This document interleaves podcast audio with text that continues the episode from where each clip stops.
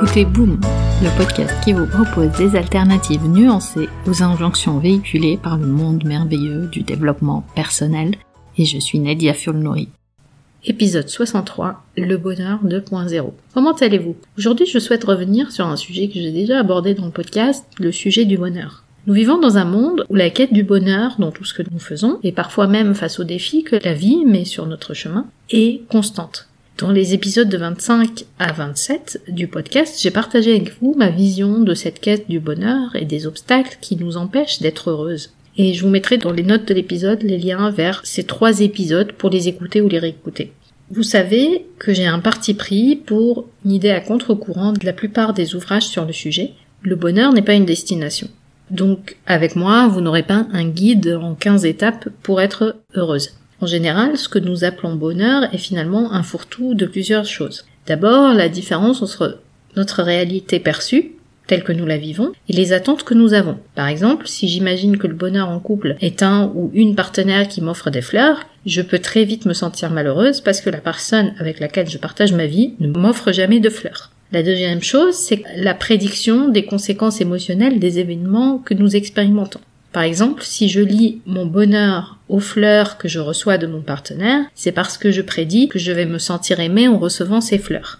Enfin, c'est aussi l'ensemble de preuves du bonheur à l'extérieur de nous. La plupart d'entre nous apprenons très vite que notre bonheur vient de l'extérieur de nous. On lit le bonheur à ce que nous possédons, à notre statut social, à notre état civil. Par exemple, dans l'histoire du partenaire et des fleurs, avoir un ou une partenaire, c'est déjà une case cochée sur notre checklist bonheur, mais il va nous manquer 2.3 enfants, un chien, une carrière, une voiture, une maison pour ressentir complètement le bonheur. Mais laissez-moi vous dire, rien de tout ça est ce qui fait vraiment notre bonheur. D'ailleurs, c'est amusant, j'ai lu récemment un article qui parle du professeur de psychologie cognitive et prix Nobel de l'économie, Daniel Kahneman, et euh, qui lui fait une différence entre le bonheur et la satisfaction. Pour lui, le bonheur est une expérience momentanée qui surgit spontanément et qui est éphémère. Quant à la satisfaction, c'est un sentiment à long terme qui se construit au fil du temps et qui est basé sur la réalisation d'objectifs et la construction d'une vie qu'on apprécie. Par exemple, il y a ces travaux de recherche menés par Kahneman, toujours lui, qui permettent de mesurer le bonheur quotidien. Donc il a mené des expériences qui permettent d'observer des gens et savoir qu'est-ce qui les fait se sentir bien. Et ce qu'il a découvert est assez étonnant. Il a découvert que passer du temps, par exemple, avec des amis, était très efficace pour se sentir bien, pour ressentir du bonheur.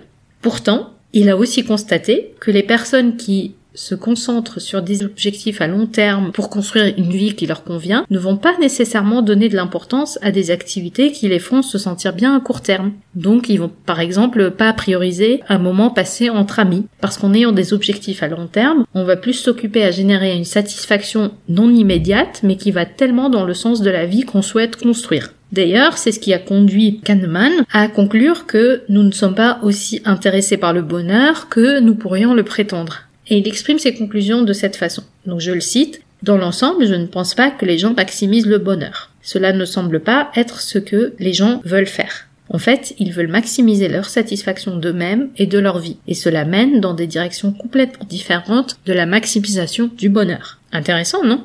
Pourtant, la façon avec laquelle le bonheur nous est vendu, c'est que nous avons des problèmes à régler et qu'un accès immédiat à la consommation ou au changement de nos circonstances de vie va nous permettre de ressentir le bonheur. Mais la vérité est la suivante. Il existe un biais cognitif dans le processus de prise de décision sur notre bien-être. C'est la façon en fait avec laquelle on va prédire ce qui va nous rendre heureuse ou malheureuse et comment on va se sentir après avoir vécu l'expérience en vrai. Donc, je cite encore une fois Daniel Kahneman, qui dit en fait qu'en tant qu'humain, nous surestimons la valeur ou le plaisir de ce que nous n'avons pas, et nous sous-estimons la douleur de la perte de ce qu'on a. C'est un biais cognitif qui s'appelle l'aversion de la perte. Donc toujours dans mon histoire de partenaire qui ne m'offre pas de fleurs, je peux finir par penser que l'émotion que je vais ressentir du fait de ne pas avoir ces fleurs est plus importante que l'émotion douloureuse que je vais ressentir si je quitte mon partenaire.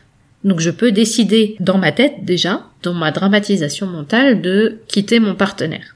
Et c'est ce qui fait que parfois nous pouvons être de terribles juges pour savoir ce qui nous fait exactement du bien ou ce qui fait exactement notre bonheur. Encore une fois, le bonheur n'est pas un objectif en soi. Parce que voilà ce qui se passe quand vous cherchez à tout prix le bonheur. Vous voulez éviter toutes les émotions désagréables ou douloureuses. Vous créez de la résistance au lieu de trouver de la compassion pour vous-même. C'est une compétence très utile, croyez-moi. La compassion envers vous-même, non pas éviter vos émotions. Vous vous attachez à ce que tout soit parfait. Mais dans la vie, il est parfois nécessaire, et même sain, d'accepter les imperfections, prendre la responsabilité pour nos problèmes, mais aussi se connecter à un sens beaucoup plus profond. Vous pouvez aussi remettre en question votre propre valeur personnelle, et vous pensez que vous n'êtes pas intrinsèquement digne d'amour, de respect, etc. Parce que les amis, pour être plus heureuse, vous avez besoin de créer de l'espace pour tout, de l'espace pour vous sentir bien, de l'espace pour vous sentir mal et aussi de l'espace pour vous sentir bien tout en voulant croître et aller de l'avant avec votre vie. Et ce que je veux vous inviter à faire, c'est de vous poser des questions. La première question, c'est quelles sont les activités qui vous aident à vous sentir bien, plus énergisé, plus satisfaite? Ensuite, quelles sont au contraire les activités qui déclenchent en vous des émotions plus désagréables, comme la colère, l'irritation, l'ennui, la frustration, la culpabilité, le ressentiment, l'anxiété? La troisième question, quelles sont vos attentes dans chaque aspect de votre vie? Pensez-vous en fait que ces attentes reflètent ce que vous vivez réellement? Qu'est-ce qui vous plonge dans une atmosphère de croissance? Ça, c'est très important. Y a-t-il des aspects de votre vie où vous progressez, où vous apprenez, ou peut-être vous aidez les autres à progresser ou à apprendre, où vous vous dépassez?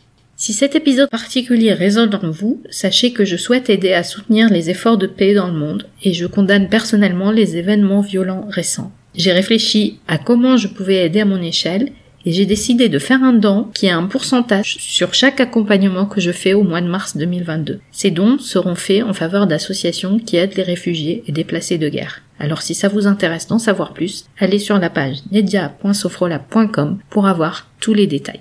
Pour conclure, rappelez-vous que ce n'est pas parce que vous appliquez les bonnes méthodes que le bonheur vous est dû. Vous retrouverez les notes et les liens vers les références citées dans l'épisode sur boom.sofrolab.com. J'ai hâte de vous parler vendredi prochain sur votre application de podcast préférée. En attendant, nous pouvons continuer la discussion. Vous pouvez me retrouver sur mes réseaux sociaux via nedia.sofrolab.com. Ah, juste une dernière chose. Je compte publier des épisodes supplémentaires en bonus de façon moins régulière. Le meilleur moyen de vous assurer de ne rater aucun épisode est de vous abonner sur la plateforme de votre choix pour recevoir une notification à chaque fois que je mets en ligne un épisode. Et si ce podcast résonne en vous, vous avez plusieurs moyens de le soutenir, juste en en parlant autour de vous, en le partageant sur vos réseaux sociaux ou en mettant 5 étoiles sur Apple Podcast et un petit commentaire. Ça fait toujours plaisir. Un grand merci pour votre soutien et à très vite sur Boom.